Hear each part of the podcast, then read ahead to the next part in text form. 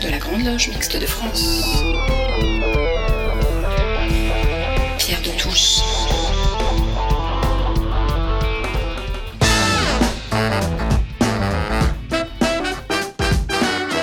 Les débats de Pierre de Touche.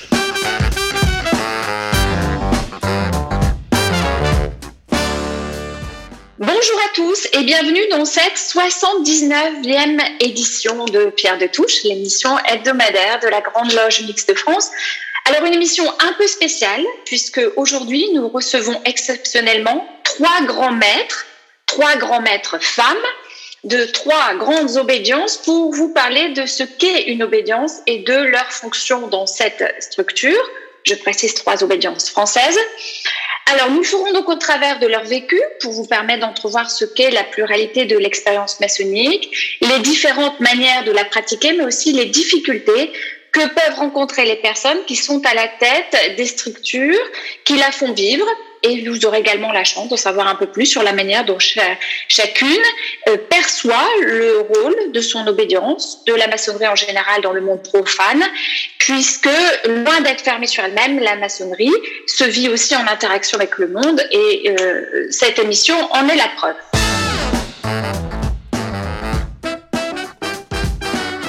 Les débats de Pierre de.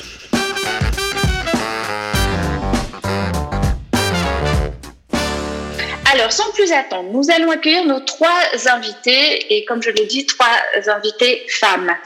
Catherine Lyoté, euh, vous êtes grande maîtresse de la Grande Loge féminine de France, la GLFF. Bonjour Catherine.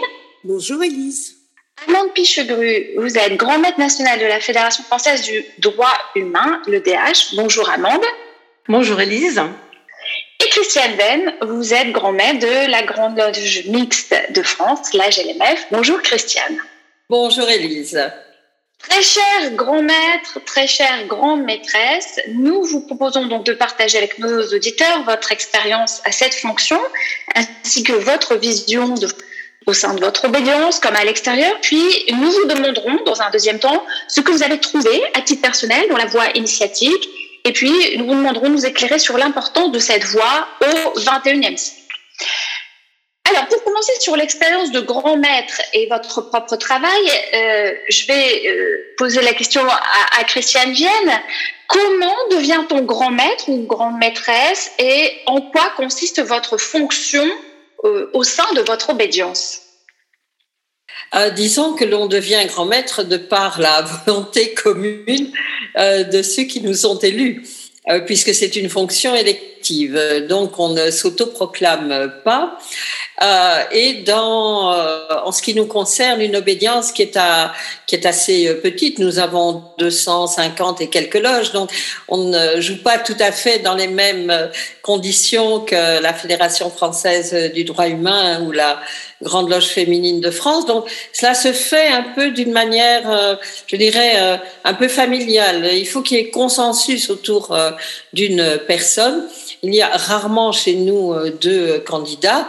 Euh, et donc, c'est pas l'un contre l'autre, mais il faut plutôt être porté que le projet que l'on porte soit approuvé euh, par l'ensemble de ceux qui nous élisent, c'est-à-dire les représentants de nos loges lors euh, du convent annuel. Alors, Catherine Lyoté, vous êtes grande maîtresse de la GLFF. Est-ce un rôle de direction, d'orientation, de représentation? Alors, je suis présidente du conseil d'administration, donc nous, mettons en pratique ce que les députés ont voté, tout comme les autres obédiences, lors des convents. Mais bien sûr, chaque grande maîtresse donne quand même une impulsion, une ligne un petit peu directrice. Mais le rôle principal est présidente d'un conseil d'administration, avec tout ce que ça peut impliquer dans la gestion et dans l'organisation du fonctionnement de l'obédience. Amande Pichegru, donc, euh, vous êtes grand maître national de la Fédération française du, droit humain. Euh, combien de temps cela vous prend-il? Alors, chère Élise, quand on aime, on compte pas. Mais il est vrai qu'il y a un gros travail que j'ai annoncé dans ma dans mon programme lorsque j'ai été élue et euh, avec une équipe euh, où on avait des des euh, on avait des directions, rassembler ce qui était part, la solidarité, communication externe. Et ça prend énormément de temps, de travail, mais c'est toujours dans une équipe, euh, dans une ambiance, euh, dans une atmosphère très fraternelle et très dynamique. Alors, euh, quelle vision avez-vous de votre rôle au sein de votre obédience, Amande Fichecru alors, je suis la 18e femme sur 36 grands mètres depuis la fin de la Deuxième Guerre mondiale. Et euh, notre obédience qui est mixte historiquement, c'est-à-dire depuis le début, euh, donc le genre n'est pas n'est pas une question, c'est un métal qu'on laisse en dehors euh, en dehors du temple. Ça, c'est très important. Nous sommes, nous sommes totalement indifférents à cette question. Et euh, de même que à ce titre-là, la parité n'a aucune n'a aucune importance. Notre objectif, c'est euh, la mixité, pas seulement hommes-femmes, mais aussi toutes les mixités, c'est-à-dire euh, les mixités de culture, les mixités de d'orientation spirituelle, les mixités de de langue, parce que nous sommes internationales, et aussi je voulais dire que notre objectif c'est vraiment l'égalité absolue entre tous les êtres humains. C'est l'article numéro un de notre Constitution internationale. Euh, la vision que j'ai aussi, c'est vraiment de, de, de, montrer euh, à l'extérieur, que ce soit dans l'interobédientiel et aussi euh, dans la cité, que nous vivons pleinement donc cette mixité et que des femmes peuvent aussi piloter une association de 16 000 membres aussi bien que des hommes et que montrer aussi que les frères sont totalement à l'aise, pleinement à l'aise aux droits humains avec leurs sœurs. Alors, je vais poser la question à, un grand maître d'une autre obédience mixte, et puis après, je passerai la parole à Catherine Lyoté. Euh, euh, Christiane Vienne. La fonction ne change pas euh, que l'on soit un homme ou une femme dans une obédience comme la nôtre, parce que nous avons un peu la même conception que vient de déposer Amande de la mixité. D'autant plus que nous sommes une obédience paritaire. Euh, donc chez nous, il y a 89 et, quelques petits pourcents euh, de femmes et, le reste d'hommes.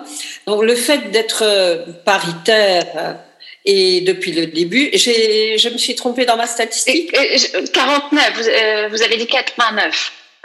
49. J'ai dit 89. Non, non, non. 49. Enfin, ça, c'est, une autre vision des choses. Donc, 49% euh, de femmes, 51% euh, d'hommes, nous, sommes paritaires.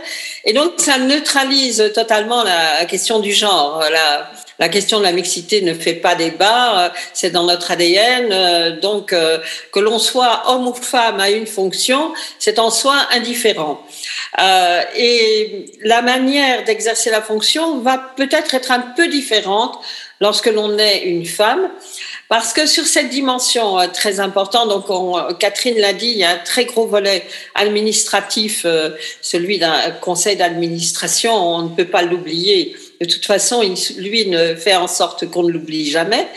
Il y a un gros volet qui est un peu euh, porteur d'une idée, d'une ambition, d'une d'une volonté d'avancer. Donc, je crois que c'est le grand maître qui donne un peu le ton.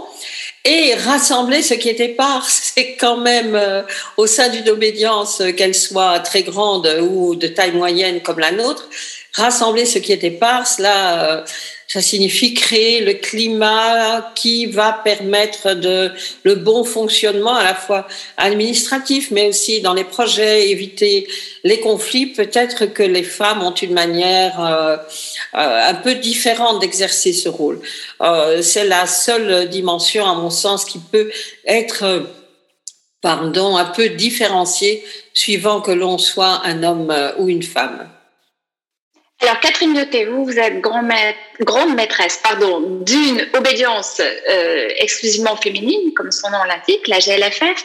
Euh, quelle est votre vision de votre rôle au sein de votre obédience? Alors, euh, la vision de, mon rôle au sein de l'obédience, moi, elle est un petit peu différente par rapport à, à, à mes deux consoeurs grands maîtres, puisque la Grande Loge féminine de France, elle, a été créée avec le but d'une émancipation de la femme. Donc, dans ce rôle initiatique où il faut, ce chemin permet aux femmes de, de trouver leur place. On dit bien dans notre, dans, dans nos textes, prenez votre place, toute votre place. Vraiment, euh, moi, mon rôle, comme toutes, comme toutes les deux, c'est de réunir ce qui est éparse, mais aussi et surtout de travailler sur que les femmes prennent cette confiance entre elles, prennent euh, toute leur liberté, oser parler, oser agir, oser prendre sa place au sein de l'obédience, dans la, au sein de l'horloge et au sein de la société pour avancer et pour qu'on puisse construire justement euh, ce monde plus égalitaire parce que pour l'instant on ne peut pas dire que ça soit encore très égalitaire. Et dans ma, mon rôle de grande maîtresse et là les deux grands maîtres qui sont avec moi pourront le dire notre rôle aussi quand nous avons des réunions interobédientielles c'est d'entendre la voix des grands maîtres et grandes maîtresses femmes, c'est toujours un petit peu plus compliqué dans ce type de, de réunion et nous devons nous imposer euh, toutes les trois euh, régulièrement dans nos réunions. Alors, je n'ai pas de doute que vous y parveniez. En plus, c'est une chance de trois femmes grands maîtres en même temps. Euh, je pense qu'il y a longtemps que ça n'était pas arrivé. Donc, c'est une chance. Nous sommes très honorés de vous accueillir ce matin. Euh, Catherine comment concevez-vous votre rôle à l'extérieur de l'obédience? Vous en avez un peu parlé il y a quelques minutes. Alors, à l'extérieur de l'obédience, je représente donc la parole de la Grande Loge féminine de France. Et euh, je ne peux pas parler euh, au nom de, des sœurs. Nous, chaque fois que nous parlons, c'est par rapport à nos valeurs et à nos principes, et toujours par le prisme de liberté, égalité, fraternité et je dirais laïcité. Je, je ne peux pas prendre la parole pour dire la position de la GLFF est ceci ou cela. C'est toujours par rapport à nos valeurs et à nos principes. Et, Christiane Vienne, euh, prenez-vous la parole dans l'espace sociétal? Si oui, pourquoi? Je sais qu'il y a un certain nombre de sujets auxquels vous êtes particulièrement attachée. Oui, disons que nous n'avons pas une parole euh, sociétale systématique. Euh, nous n'intervenons pas sur tout tout le temps. Nous ne sommes pas des, euh, nous n'avons pas du tout ni l'esprit ni la fonction d'un lobbyiste. Mais nous intervenons sur des sujets qui nous tiennent à cœur. Catherine a parlé de la laïcité, de l'égalité homme-femme.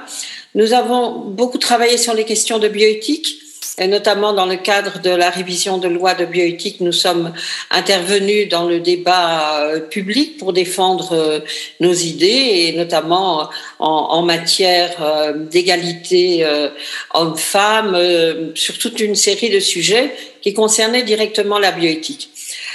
nous intervenons, nous essayons aussi d'avoir une parole commune donc, il nous arrive fréquemment d'avoir des communiqués de presse en interobédientiel.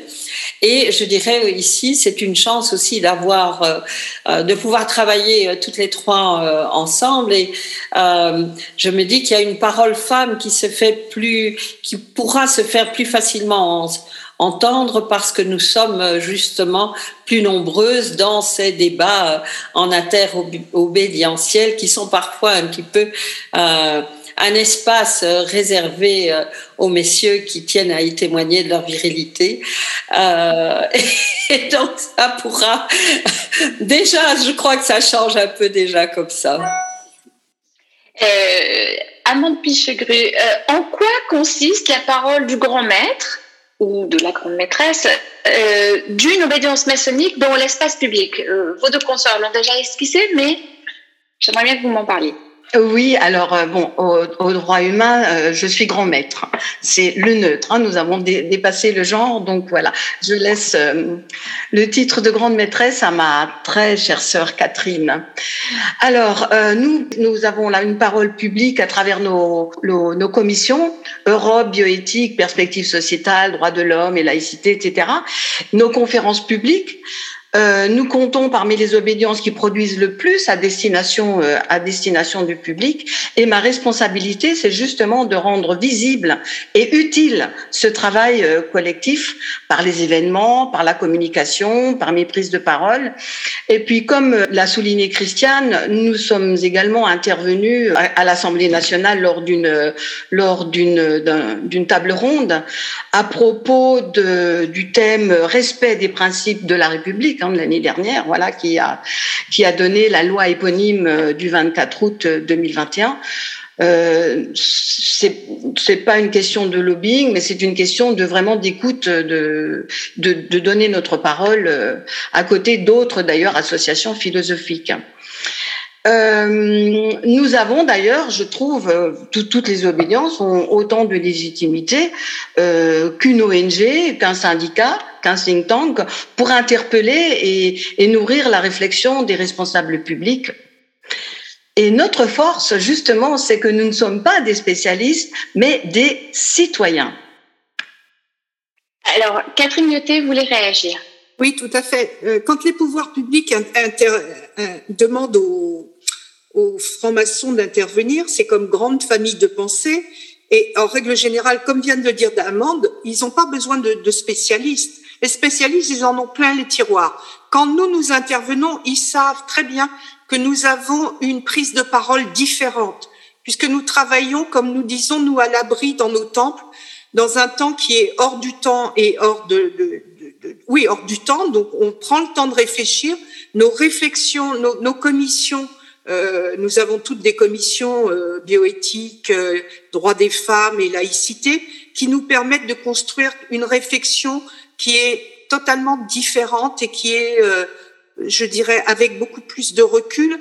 Et pour notre part, on a aussi euh, un, institut maçonnique européen où nous intervenons beaucoup et notre parole est toujours très appréciée. Nos dossiers sont toujours très remarqués parce que justement, nous avons cette pensée qui est un petit peu hors du, de, de ce temps par lequel en ce moment nous courons tous.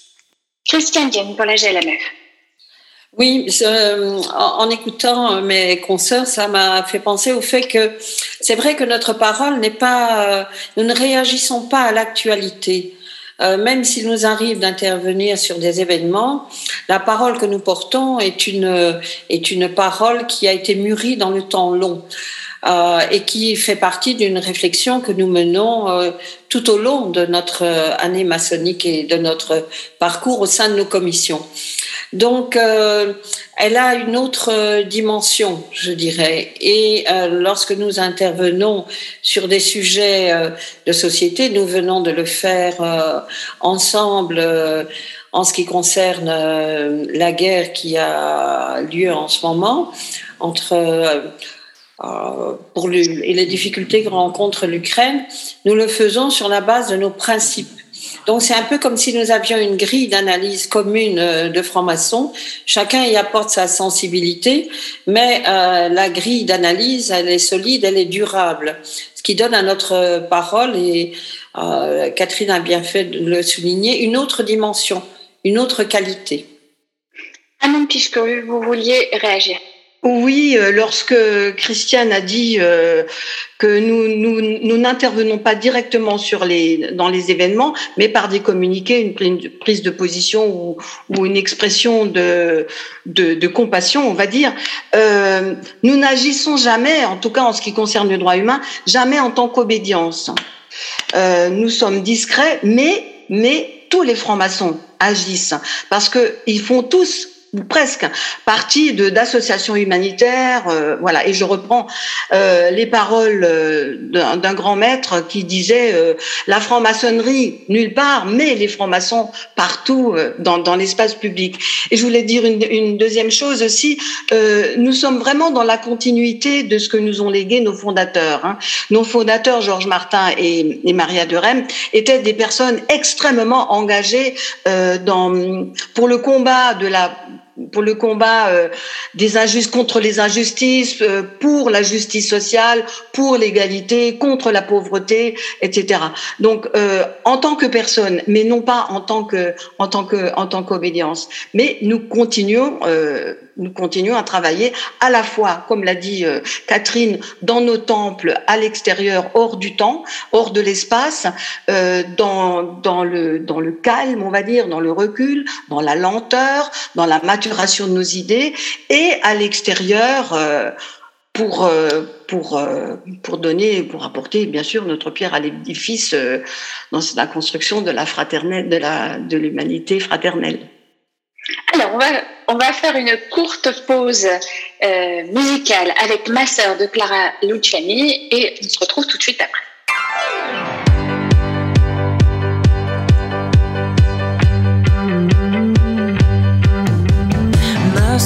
Nous avons des cœurs si à moi et chaque coup que tu reçois ricoche me frappe de fois.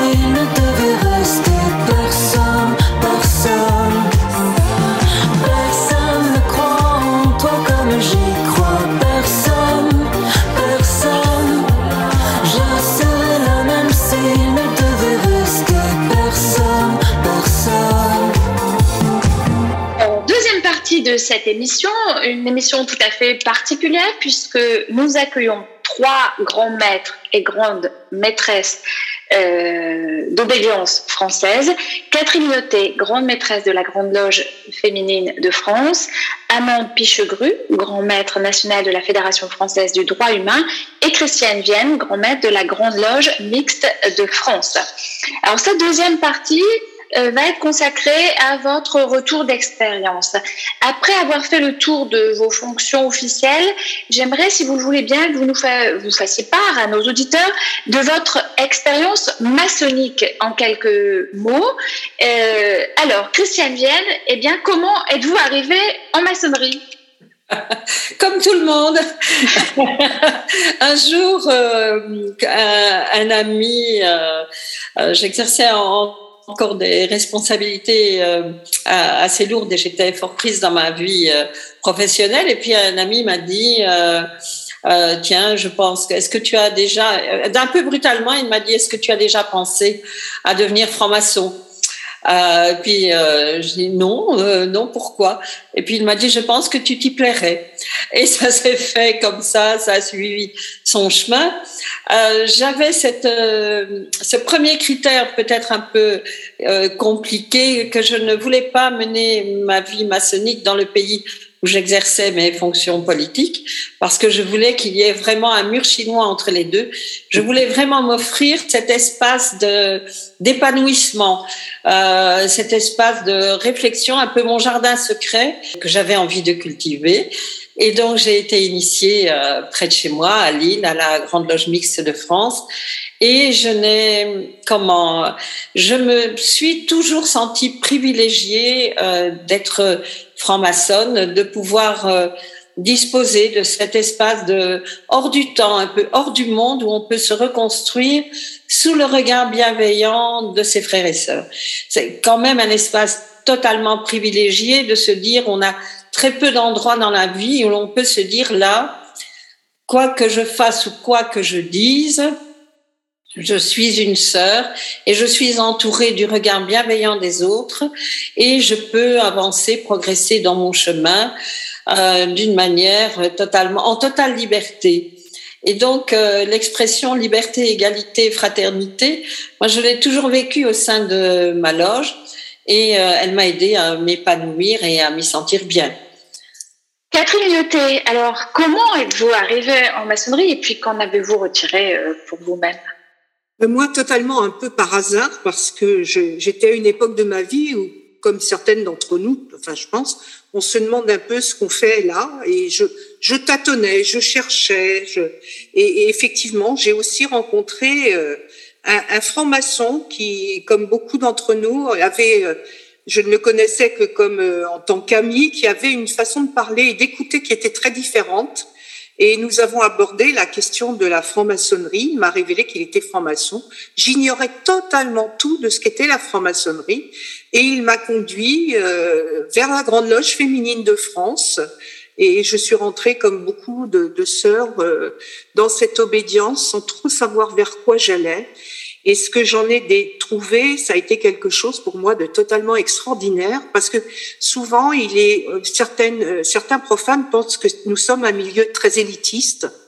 Or, pour ma part, je n'ai rien d'une élite, puisque euh, je n'ai pas eu un cursus universitaire. Et pour moi, la franc-maçonnerie, en dehors d'être une école sur soi-même, c'est aussi une école de vie extraordinaire parce qu'on aborde des sujets philosophiques qu'on n'aurait jamais pu imaginer, travailler, parce que justement, il n'y a pas de jugement, on peut parler, on peut dire je ne sais pas, je ne connais pas, et puis on se force, on se, on se forge sa propre idée, sa propre opinion, dans une écoute bienveillante, et aussi avec cette rencontre de, femmes, alors pour la Grande Loge féminine de France, intergénérationnelle, euh, où on mélange tous les âges, où on mélange tous les, milieux sociaux, sociaux, et c'est vraiment quelque chose d'excessivement enrichissant. Amande Pichegru, euh, comment êtes-vous arrivée en franc-maçonnerie et qu'est-ce que cela vous a apporté? Alors moi j'ai un parcours tout à fait différent euh, de mes deux sœurs parce que j'ai tout fait toute seule. Euh, j'ai toujours été engagée dans des associations et humanitaires, soit nationales, soit locales.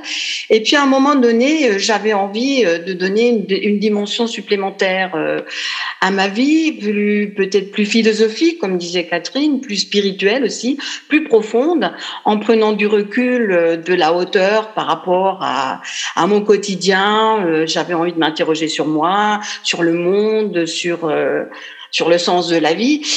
Et donc euh, j'ai cherché, j'ai lu, j'ai, je me suis, euh, je suis tombée sur euh, sur un article un jour sur la franc-maçonnerie. Ça m'a vraiment parlé. J'ai fait des recherches et j'ai écrit à la Fédération française pour poser ma candidature. Donc, je n'ai pas été parrainée.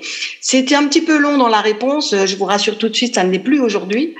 Euh, et je pensais qu'on voulait me tester puisque on m'a toujours dit que c'était difficile d'entrer dans cette association euh, élitiste, soi-disant, qui ne l'est pas. Je confirme avec mes sœurs.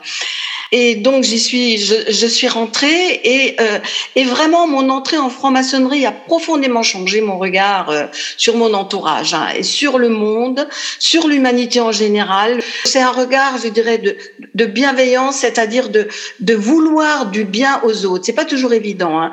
Un regard de tolérance, tolérance dans le sens pas non pas de tolérer quelqu'un, mais de, de respecter profondément la personnalité de l'autre, euh, l'acceptation de l'autre tel qu'il est, vraiment, sans jugement. Et je vous assure, c'est pas toujours facile, mais grâce à notre euh, méthode maçonnique et à nos outils, nos symboles, euh, on y travaille durement. Et, euh, et c'est vrai que grâce à ça, euh, la fraternité devient une réalité dans nos loges, c'est sûr, et à l'extérieur autant autant qu'on peut, autant que, que faire se peut. Et je voulais juste dire le pourquoi aussi. J'aime bien cette citation. Je peux pas m'empêcher de citer mon copain euh, William Shakespeare, hein, puisque je suis angliciste, comme vous le savez. Euh, J'avais envie que la, que la vie ne soit pas seulement une histoire dite par un idiot, pleine de bruit et de fureur, et qui ne signifie rien. Et la franc-maçonnerie a une réponse, est une réponse, une belle réponse. Eh, merci Amande. Alors, euh, on va continuer cette émission pour aborder la question de la voie initiatique au XXIe siècle. C'est un sujet qui euh, nous intéresse. Je sais que Christiane Vienne, à l'occasion des 40 ans de la GLMF, vous faites un tour de France et vous abordez parfois dans vos conférences euh, ce thème. Pourquoi le choix de la voie initiatique au XXIe siècle Qu'est-ce qui fait la particularité de cette voie, Catherine Lyotet alors, je pense que c'est vraiment cette recherche, cette quête de sens. On, est à l'heure actuelle dans rechercher un sens profond à notre vie, de pouvoir à un moment quelconque se poser, euh, comme je dirais, à couvert dans un temps qui n'est pas le temps actuel, pouvoir enfin, je dirais, quelque part se déconnecter totalement pour se reconnecter à l'essentiel, c'est-à-dire soi, afin pour, de pouvoir avoir le regard plus ouvert sur le monde. C'est vraiment, pour moi, c'est, c'est, ça va être ce lieu privilégié. Je pense qu'il y aura peu d'endroits euh, à notre époque où on peut être totalement soi-même dans un temps qui n'est pas ce temps euh, euh, prenant comme il est actuellement, où on peut tout poser, se décharger et s'octroyer deux ou trois heures rien qu'à soi pour penser le soi, l'autre et le monde. Vienne, euh, la particularité de cette voie initiatique au XXIe siècle, alors qu'on est dans euh, le culte de la spontanéité, de l'immédiateté, euh, du toujours plus vite? Oui, vous l'avez rappelé, Elise, dans mon petit tour de France, j'ai beaucoup réfléchi au message que je voulais transmettre non seulement euh, aux francs-maçons euh, qui sont dans nos loges, mais aussi aux profanes euh, qui viennent. Et euh, c'est pas toujours simple de dire finalement qu'est-ce que c'est la franc-maçonnerie? Et à chaque fois, je dis il y a quelques caractéristiques. C'est une société traditionnelle donc, nous vivons, nous nous basons sur une tradition qui remonte au 17, 18e siècle en Angleterre. Enfin, je ne vais pas raconter ici euh, l'histoire de la franc-maçonnerie, mais nous sommes une société traditionnelle Donc nous transmettons des traditions.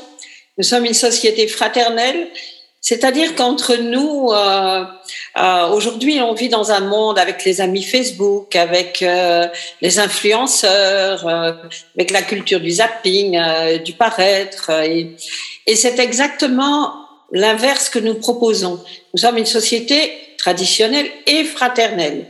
C'est-à-dire que la fraternité, pour nous, c'est l'amitié plus d'autres choses qui nous réunissent. Et nous sommes une société initiatique. Donc, si on ne parle pas de l'initiation, euh, nous pourrions être un Rotary, euh, n'importe quelle organisation. Mais chez nous, celui et celle qui vient nous rejoindre euh, a une, reçoit une transmission qui va passer par l'initiation. Et elle va apprendre un langage qui est un langage, euh, je dirais, euh, nouveau, en tout cas qui pour moi était totalement nouveau, c'est le langage du symbole la manière dont on va communiquer euh, euh, des réflexions euh, profondes qui vont parfois complètement modifier nos vies parce que on en a parlé, mais ce que l'on vient chercher aussi, c'est à changer notre vie.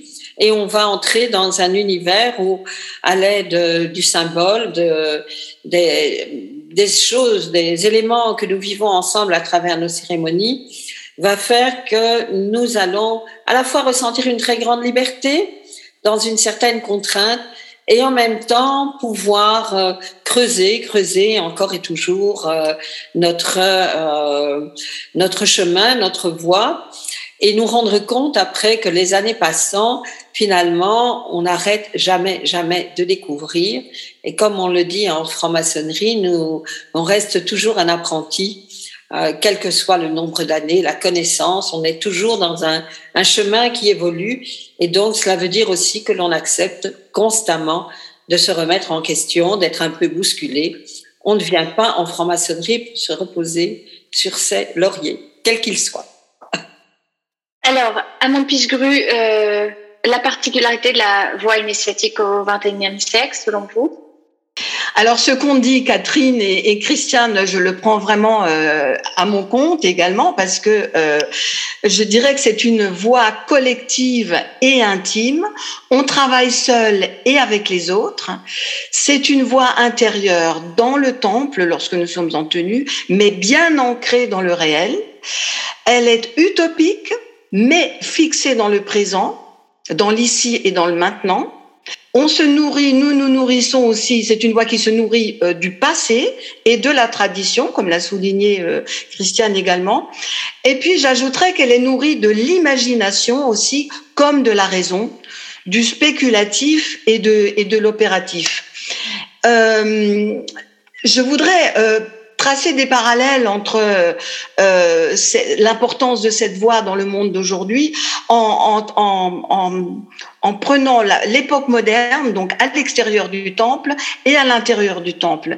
Comme vous l'avez dit vous-même, Élise, on est, on est face, euh, on est dans le culte de l'immédiateté et face à ça, la voix initiatique apporte de la maturation, de la durée, de la lenteur. Face à la transparence des réseaux sociaux, euh, la voie initiatique va apporter de la discrétion, du secret, du recul. Face à la, à la performance et à la compétitivité, la voie initiatique va apporter l'indulgence, la bienveillance des frères et sœurs pour les travaux.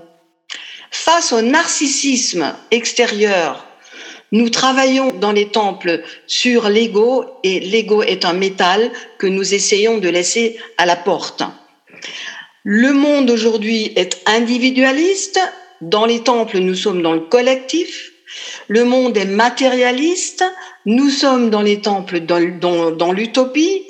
Euh, l'utopie de la solidarité, de la fraternité, de la liberté absolue de conscience, de l'égalité absolue entre les êtres humains. C'est magnifique de penser à tout ça.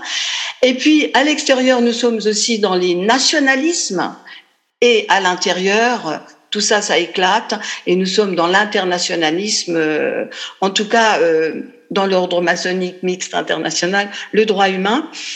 Euh, voilà, et je, voudrais aussi euh, ajouter que c'est pas évident pour le profane hein, de trouver euh, de trouver sa voie parmi parmi tout ceci et parmi toutes les obédiences, parce que le paysage maçonnique français offre un, un, une, un, très beau, un très vaste panorama. Et donc, il faut l'aider. Bon, moi, j'ai été toute seule, mais mes sœurs ont été ont été guidés. Euh, donc, il va falloir l'aider à, à, trouver sa voie. Alors, c'est une question que je vous poserai à toutes les trois ensuite, mais Catherine Leté voulait réagir. Pas réagir vraiment, mais peut-être apporter encore euh, quelques précisions. La voie initiatique, c'est une voie de, de, cheminement progressif. On découvre tout, on découvre son cheminement euh, intérieur progressivement par la méthode symbolique, comme il a été dit, cette méthode qui est pour moi une, une école de questionnement perpétuel.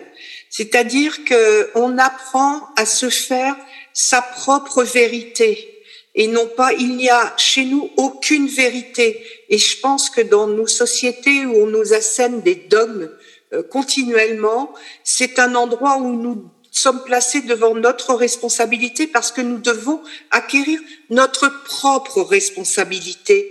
Et ça, c'est quelque chose qui, dans le monde actuel, est une vraie liberté. Cette école de questionnement perpétuel qui, que nous pouvons faire grâce à cette méthode progressive, puisqu'au départ, euh, la maçonne va être mise dans le silence, devra apprendre à écouter, et c'est vrai que dans, dans ce monde où on réagit dans l'immédiateté, cette période de mise au silence est, pas toujours facile à, accepter, mais quand on l'a euh, découverte, on l'apprécie d'autant plus et ça nous permet de cheminer totalement différemment et d'aller porter une autre parole à l'extérieur c'est vrai que euh, vous représentez trois obédiences libérales et adogmatiques.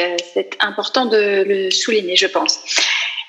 une question à chacune euh, d'entre vous. L'initiation est-elle la même selon les obédiences? Vous savez que nos auditeurs sont aussi des profanes. Et comment choisir sa voie lorsque l'on est profane? Euh, Amand Pichuru commençait à l'évoquer tout à l'heure. Christiane Vienne. Dans la réalité des faits, on choisit très rarement sa voie. Amande euh, disait qu'elle elle, a tracé sa route euh, toute seule. C'est assez rare.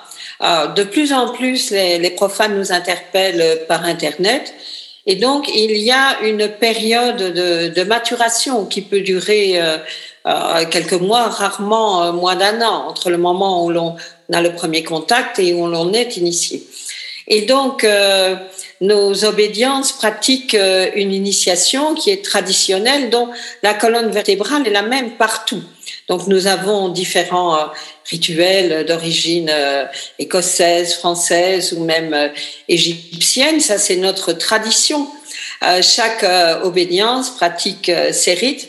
En ce qui concerne la Grande Loge mixte de France, nous pratiquons sept rites différents. Euh, chaque rite a, sa tradition, euh, sa, sa, culture, on pourrait dire euh, en termes profanes. Mais celui qui, celui ou celle qui entre, par nature, ne connaît pas ça. Donc c'est souvent le hasard qui fait que parce que l'on a un ami, parce que l'on s'intéresse, on découvre un article intéressant dans la presse, qui fait que l'on intègre une obédience. Mais la franc-maçonnerie est universelle dans la mesure où, lorsque l'on a intégré cette obédience, on peut très bien s'y sentir parfaitement bien et ne pas avoir envie d'en changer, mais on peut aussi en changer. Euh, donc, à un moment donné de la vie, du parcours de la maçonne et du maçon, il peut y avoir des évolutions vers d'autres euh, obédiences et donc vers d'autres traditions.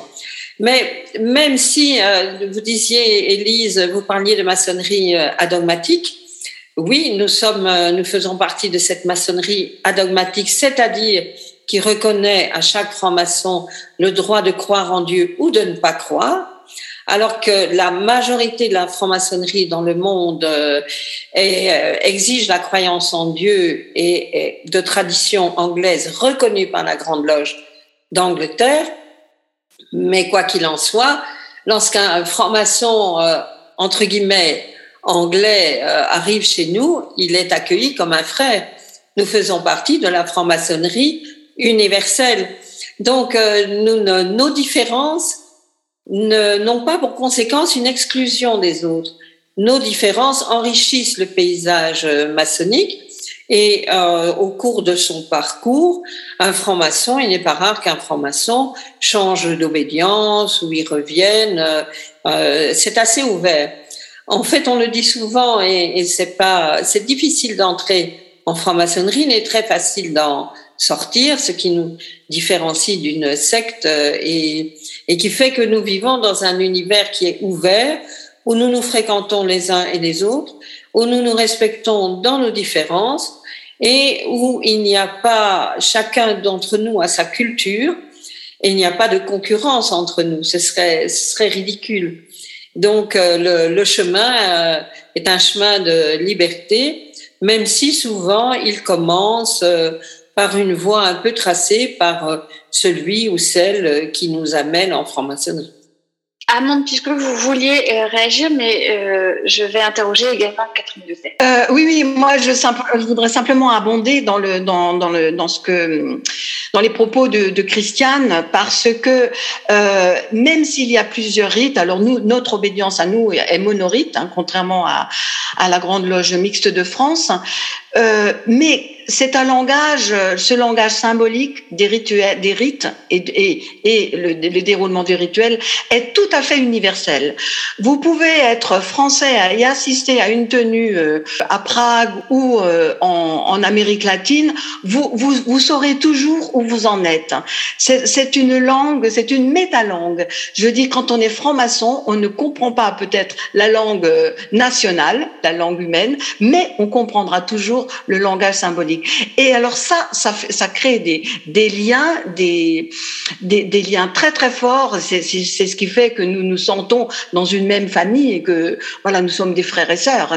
Tout ce commun, tout ce langage euh, symbolique commun véhicule absolument aussi les mêmes principes et les mêmes valeurs. C'est en cela que nous nous reconnaissons partout sans avoir besoin de nous comprendre et dans différents rituels d'ailleurs. Catherine Leté, alors, euh, l'initiation à la GLFF et puis comment choisir sa voie lorsque l'on est profane Je voudrais juste rebondir à ce que vient dire Amande parce que moi j'ai une expérience toute récente euh, d'expérience de, de, à l'étranger. Nous venons d'ouvrir la Grande Loge féminine de Serbie. Ce fut une cérémonie très émouvante euh, et en serbe et en français et je peux vous dire que nous nous sommes toutes compris parce que le langage là est effectivement universel. Donc euh, vraiment pour corroborer ce que disait Amande, ça a été un moment très émouvant. Euh, comment alors nous nous sommes aussi une obédience qui avons plusieurs rites et je crois qu'il faut faire confiance euh, quand une profane arrive, elle rencontre des sœurs et ces sœurs ont quand même pour but d'essayer de, de les questionner pour savoir si elles frappent à la bonne porte parce que je crois que euh, on, travaille là pour que les, les, femmes qui viennent nous voir puissent trouver leur place, comme je leur dis, je l'ai dit tout à l'heure, et leur juste place. Moi, je sais que quand je rencontre une femme, je lui fais le panorama du paysage français, c'est-à-dire des obédiences mixtes ou des obédiences purement féminines, pour qu'elle puisse choisir. Mais effectivement, comme l'a dit très bien Christiane, on peut évoluer au cours de son chemin et on peut aller après sur une autre voie. Mais je pense que chaque maçonne qui va mettre une femme sur le chemin doit avoir cette euh, honnêteté de, de, de présenter le paysage maçonnique pour qu'elle puisse être bien à sa place, parce que c'est ça qui est important. Qu'est-ce que nous, nous pouvons lui apporter, mais qu'est-ce que cette femme va pouvoir nous apporter à nous aussi? Nous et je pense que tout autant que nous sommes, nous avons cette volonté de pouvoir que la femme qui va venir nous rejoindre se sente bien et à sa place. Alors, quelle importance cette voix peut-elle encore avoir euh, au XXIe siècle pour l'individu, pour le monde? Vous avez esquissé des réponses. Nous nous dirigeons vers la, la conclusion de cette émission. Amand Pichecru, alors, si nous nous dirigeons vers la conclusion, moi, je voudrais vraiment souligner quelque chose qui montre que euh, nous sommes vraiment ensemble, toutes les obédiences. Euh, chaque obédience a effectivement sa personnalité, sa spécificité, mais dans le fond, ce que je viens de dire, c'est que nos, nos valeurs sont, sont, communes, et en particulier celle de la solidarité. Donc, forcément, je vais faire allusion, euh, euh, je vais mentionner l'actualité. Et tous les frères et tous les frères et sœurs toutes obédiences confondues, euh, unissent aujourd'hui leurs efforts, leurs moyens avec euh, les associations humanitaires d'ailleurs, et bus, fourgons, véhicules de toutes sortes partent aujourd'hui pour l'Ukraine pour aider nos frères et sœurs en humanité dans la souffrance, dans un élan de générosité et de bonté euh, qui confirme ma foi inébranlable en l'homme. Euh, et je pense que, que, insister sur cette assemblée, euh, pour le profane, c'est aussi important de savoir que on va ensemble vers une même direction. Catherine Lyotet.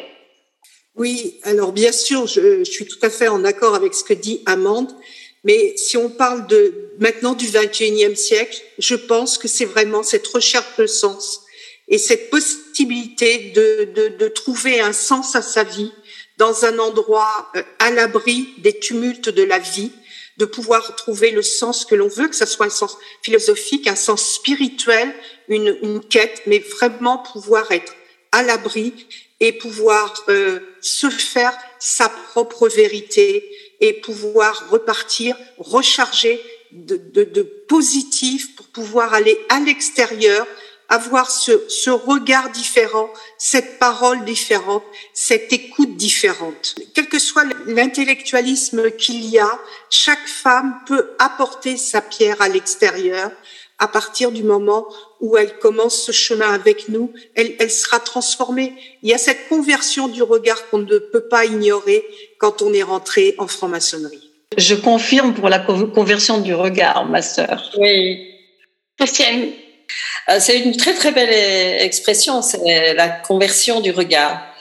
Euh, je la retiendrai. Euh, je, me dis, on, a toujours l'impression que l'on vit dans des temps euh, très troublés, euh, mais lorsque l'on regarde l'histoire de l'humanité, ça a presque toujours été comme cela. Les temps ont toujours été troublés. Euh, si l'on prend fin XVIIe siècle, début du XVIIIe siècle, Lorsque cette forme particulière de, de, vivre ensemble que nous connaissons à travers euh, la franc-maçonnerie se structure, elle se structure après des guerres de religion, dans des époques euh, abominables, extrêmement troublées, extrêmement complexes. Et aujourd'hui, euh, et depuis toujours, parce que parfois on, est heureux de se dire euh, l'Europe a connu la paix pendant de très nombreuses années, mais nous étions une petite bulle au milieu des, conflits autour de nous. Euh, et donc, euh, il y a toujours eu ce besoin de se dire dans, dans le chaos qui nous entoure, euh, comment, quel est l'espace où on peut rétablir un peu d'ordre, de paix et euh, j'aime bien euh, l'idée que nous vivons, nous, mais je crois que globalement, on a toujours vécu dans des sociétés qui voyaient le temps court. Euh, c'est-à-dire euh, les problèmes du moment, euh, tout ce qui dans le moment existe. Alors que la franc-maçonnerie, la franc-maçonnerie est dans les temps longs les temps longs de la réflexion, les temps longs euh, justement de, la transformation individuelle et de la transformation de la société. Cela demande du temps. Euh, et euh, il y a une, euh, un élément qui me touche beaucoup euh, et qui m'a toujours touché dans la franc-maçonnerie, c'est nous croyons au progrès de l'humanité et nous travaillons au progrès de l'humanité. Je pense que lorsque l'on entre en franc-maçonnerie, et, et Amande et Catherine ont tellement bien expliqué cela que je ne vais rien ajouter sur le volet soi-même, mais on, on y rentre aussi, pardon, pour travailler. Euh, et travailler au progrès de l'humanité, euh, je pense qu'à tout moment de toute l'histoire de l'humanité, on en a toujours eu besoin. Et les temps que nous connaissons euh, maintenant témoignent du fait que, d'une certaine manière, rien n'est jamais acquis. Et plus que jamais, notre époque a besoin euh, d'espaces où l'on peut rassembler, où l'on peut réfléchir et où l'on peut ensemble travailler au progrès de l'humanité et continuer à, à croire et à rendre à rendre visible et effectif ce progrès de l'humanité. Et cet espace-là, je ne vois que la franc-maçonnerie qui peut le constituer. Donc, bizarrement et à contre-courant peut-être euh, euh, de l'idée, nous sommes euh, une, société traditionnelle. Notre actualité est plus, je dirais, elle est plus vivace que jamais.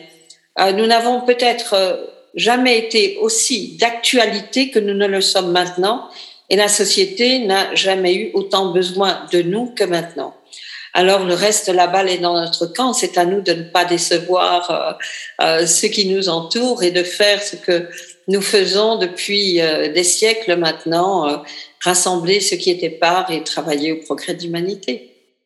Catherine Leté, vous vouliez réagir? Oui, je dis juste que ben, nous sommes des femmes libres, architectes de notre avenir, rien d'autre. Alors, je voulais vous demander, en guise de conclusion, deux messages l'un à destination des francs-maçons et des francs-maçons, l'autre à destination des profanes, quelque chose d'assez concis. Amand Pigouis. Alors moi je dirais je aux francs-maçons euh, aux francs-maçons euh, et francs-maçonnes pour euh, pour nos sœurs c'est un endroit, c'est un endroit hors du temps, c'est un endroit merveilleux qui met en qui met en pratique des des, des idéaux euh, qu'on n'imaginerait pas à l'extérieur, euh, comme par exemple la fraternité qui a vraiment un sens pratique et concret. Euh, Pour les profanes? Et un, message profane, mais évidemment, il, faut venir, il faut venir en franc-maçonnerie parce que on a du recul par rapport à ce qui se passe, et c'est ça qui permet notre réflexion. C'est le recul que nous donne le travail en loge, en dehors, comme nous disons, en dehors de l'espace et du temps, qui permet cette réflexion posée, sans, sans, sans être dans la précipitation. Catherine Lyoté. Alors, le message pour toutes les francs-maçonnes et les francs-maçons, bah, c'est de continuer, je dirais, gloire au travail, continuons d'œuvrer, toutes ensemble et tous ensemble. Et pour les, pour les profanes qui, qui peuvent nous écouter, venez nous rejoindre. C'est une école de vie, une école de questionnement où vous pourrez trouver vos réponses. Christiane Dienne. Oui, je dirais simplement euh, aux francs-maçons, euh, nous vivons euh, une franc-maçonnerie basée sur les métiers de la pierre. Euh, donc, euh, venez continuer à tailler votre pierre avec nous, continuez à la, à la tailler sans, sans relâche, de manière à ce qu'elle construise le temple de l'humanité, de la fraternité, et à ceux qui ne sont pas maçons, je n'ai qu'une seule offre à leur faire, venez tailler une pierre avec nous. Nous vous donnerons les outils et vous taillerez la plus belle pierre dont vous n'avez jamais rêvé. Bienvenue à chacun. Et nous confirmons avec ma sœur Catherine. Eh bien, merci à vous trois. C'était une, émission exceptionnelle. Trois grands maîtres, femmes. Je pense que cette émission est le reflet de votre dynamisme et aussi de votre complicité et euh, de cette fraternité euh, qui vous unit. On se quitte avec un petit clin d'œil à Catherine Gauthier, Enjoy the Silence, euh, interprété par Carla Bruni, le célèbre titre de Dépêche Mode. À dimanche prochain.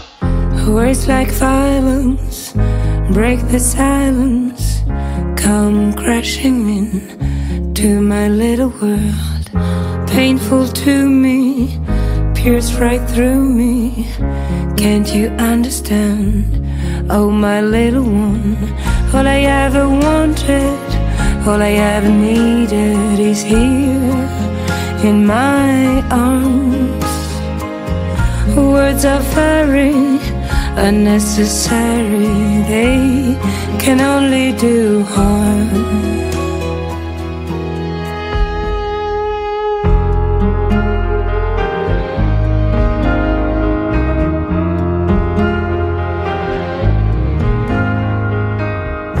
Vows are spoken to be broken. Feelings are intense. Words are trivial. Pleasures remain so does the pain. Words are meaningless and forgettable. All I ever wanted, all I ever needed is here in my arms. Words are very unnecessary, they can only do harm.